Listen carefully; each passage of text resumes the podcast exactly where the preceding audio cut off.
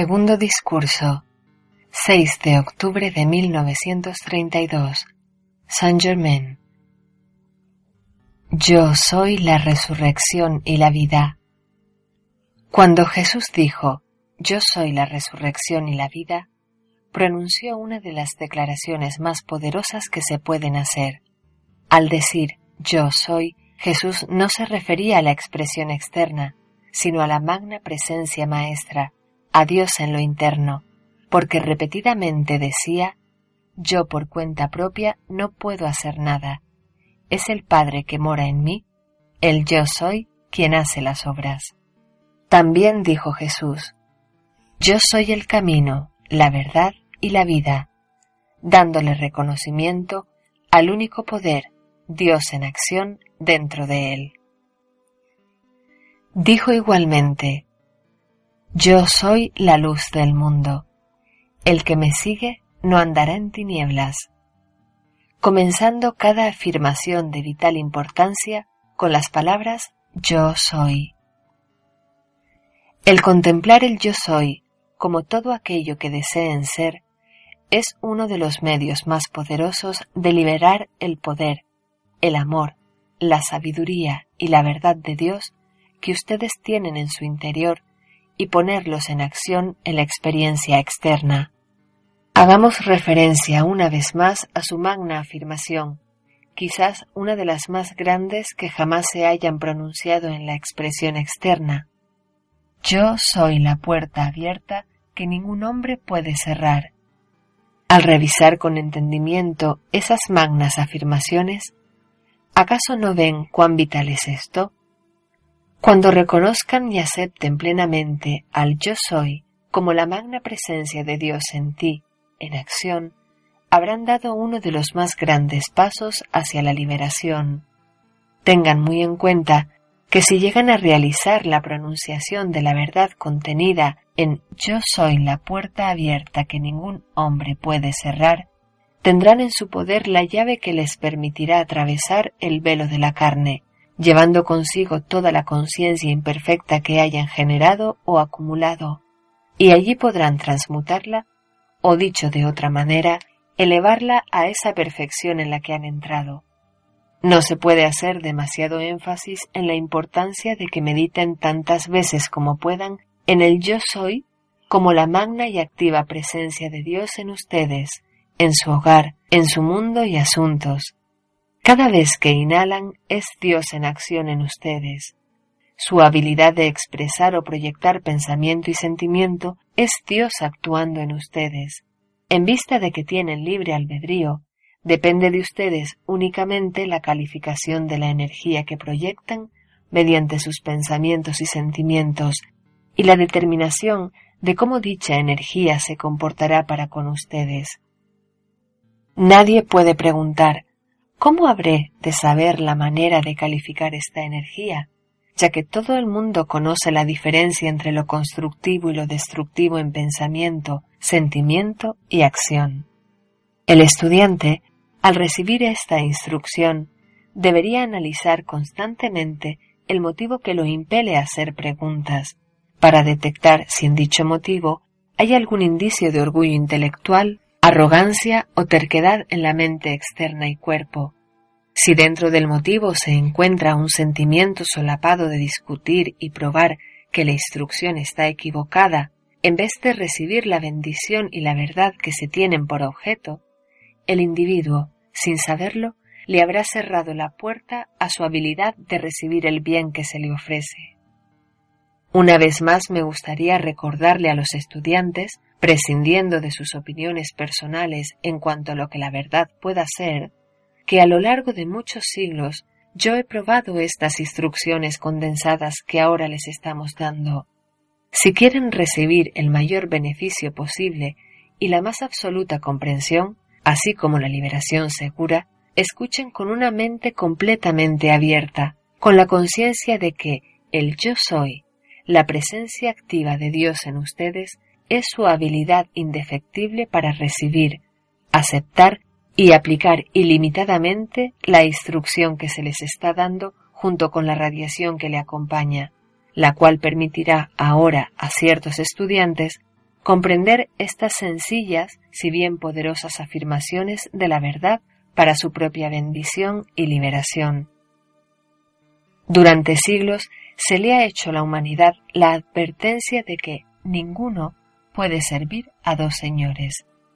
¿Por qué? Primero, porque sólo hay una inteligencia, una presencia, un único poder que puede actuar, y es la presencia de Dios que actúa en ti. Cuando vuelven su atención a la manifestación externa y le dan poder a toda índola de expresiones y apariencias, están tratando de servir a un Señor falso y usurpador, porque la expresión externa solo puede encontrar una apariencia mediante el uso de la poderosa energía de Dios. La habilidad de ustedes para levantar la mano y la vida que fluye a través del sistema nervioso de su forma externa es Dios en acción en su cuerpo a través de su mente.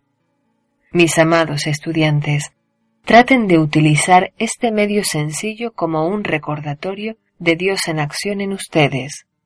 Cuando caminen por la calle, piensen durante un instante, es mediante la inteligencia y poder de Dios que yo camino, y es mediante su inteligencia que sé para dónde voy.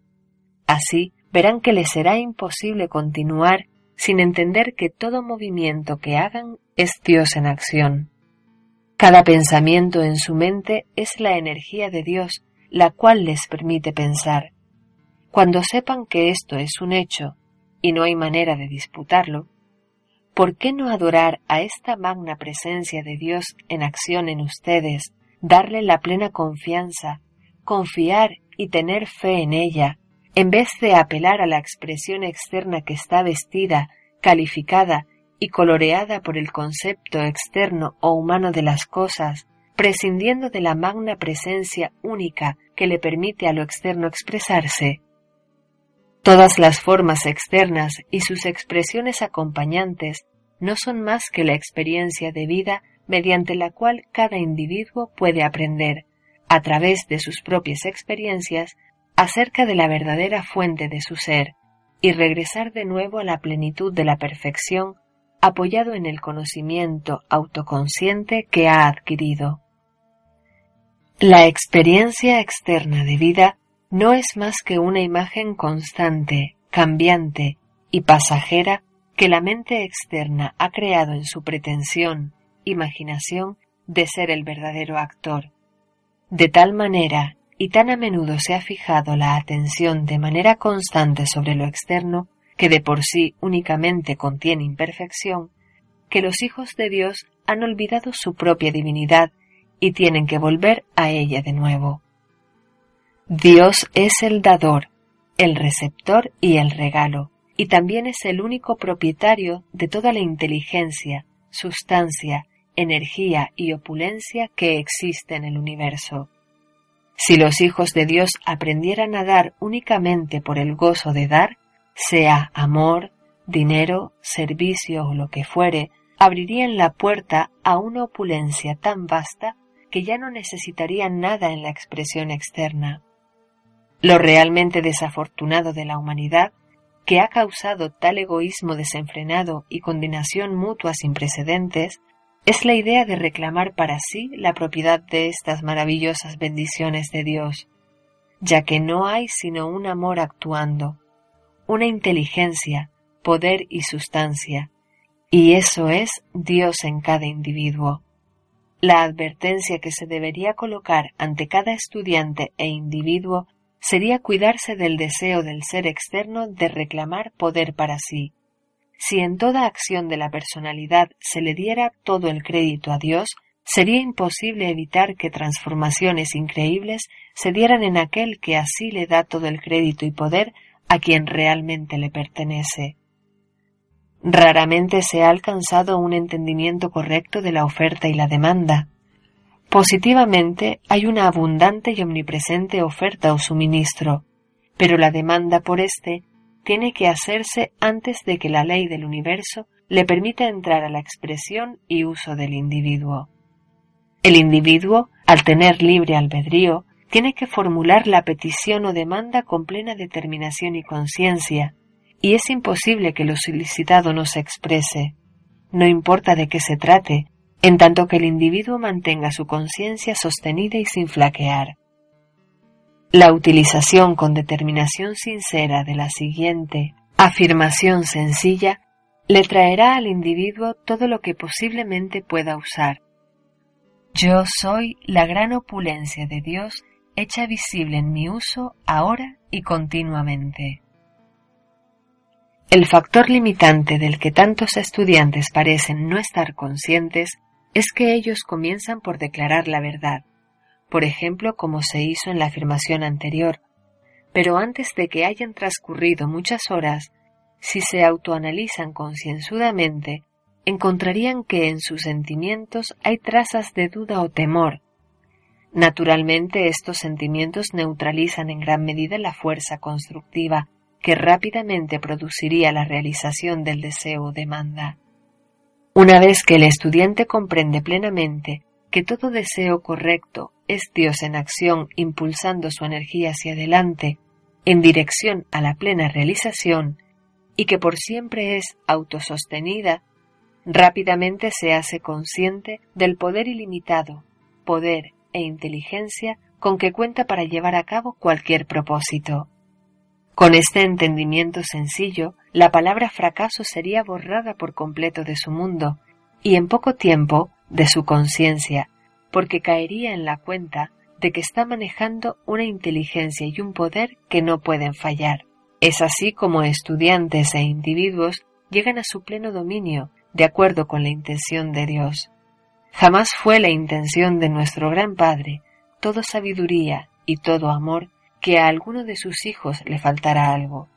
Pero en vista de que ellos permitieron que su atención se fijara en las apariencias externas, las cuales son como las arenas cambiantes del desierto, se separaron en gran medida, consciente o inconscientemente, de esa gran opulencia e inteligencia. Esta gran opulencia es el derecho natal del cual puede disponer todo aquel que vuelva su atención al yo soy, el principio activo de Dios eternamente dentro de sí, como la única fuente de vida activa, inteligencia y opulencia. A lo largo de las edades han existido ciertos estándares de conducta que le son necesarios a los estudiantes que deseen alcanzar más allá de ciertos logros. Se trata de conservar y gobernar la fuerza vital a través del sexo.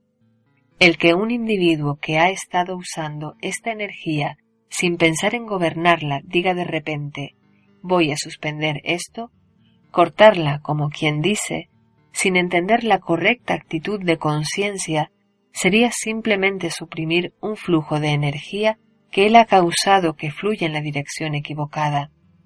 Todo estudiante que desea gobernar esto encontrará que la siguiente afirmación simple es la más eficiente si se utiliza con la recta comprensión de todas las que se pueden dar. Esto gobernará natural y normalmente el flujo de la energía vital y la encauzará de vuelta a sus canales naturales. Se trata de la magna afirmación de Jesús, Yo soy la resurrección y la vida. Esta afirmación no sólo purificará el pensamiento, sino que es la fuerza más poderosa ascensional y ajustadora que se puede utilizar para corregir esta, la más grande de todas las barreras en dirección a la altura del logro espiritual. Todo aquel que comience a sentir el impulso interno de corregir esta condición y que utilice esta afirmación continua y firmemente, elevará esta maravillosa corriente de energía al centro más alto del cerebro, tal cual fuera la intención original, Dicho estudiante encontrará que se le llena la mente con las ideas más maravillosas, junto con un abundante poder sostenedor y habilidad que se manifiestan y utilizan para bendición de toda la humanidad. Le pido a cualquier estudiante que trate esto y que esté atento a los resultados en su propia mente y cuerpo. Sientan profundamente esta afirmación de Jesús. Yo soy la resurrección y la vida. Repítanla tres veces sea silenciosa o audiblemente, y noten la elevación de conciencia que ustedes experimentarán. Puede que haya algunos que necesiten tratar esto varias veces a fin de sentir la sorprendente elevación que otros experimentarán a la primera. Esto les demostrará en pequeña escala lo que puede lograrse con su utilización continua. Solo hay una manera de superar o elevarse por encima de algo, y es que una vez que definan de qué quieren salirse, le quiten su atención por completo y la fijen firmemente sobre la afirmación anterior. Pueden ascender por encima de cualquier condición en la experiencia externa que quieran superar mediante el uso de esta afirmación, así como también pueden utilizarla para cambiar el flujo de la energía mal dirigida.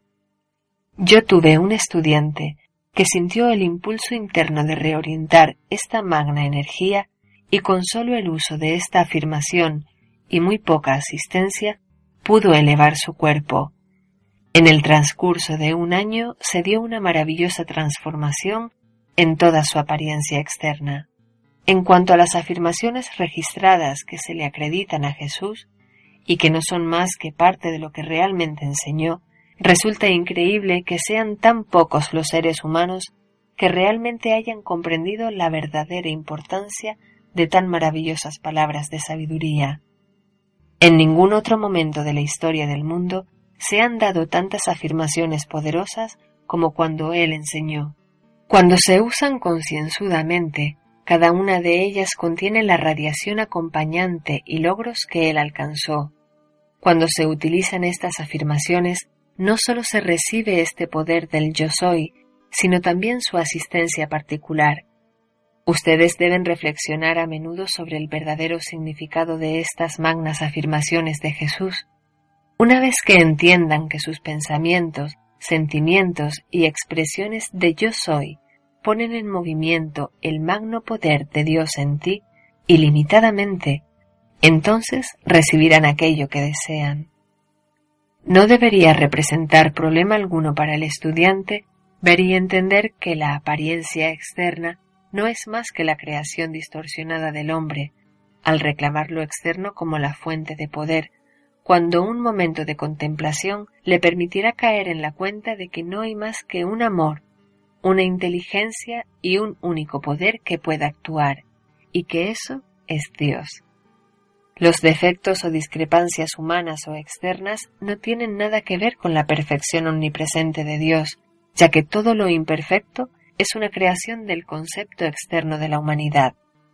Si el hombre volviera su atención hacia el poderoso yo soy en su interior, sabiendo que Dios es toda perfección y que las apariencias externas no son más que la creación del hombre, producto de la mala utilización del poder de Dios, verían inmediatamente que si medita con sinceridad y acepta la perfección de Dios, haría que se manifestara en su vida y experiencia esa misma magna perfección.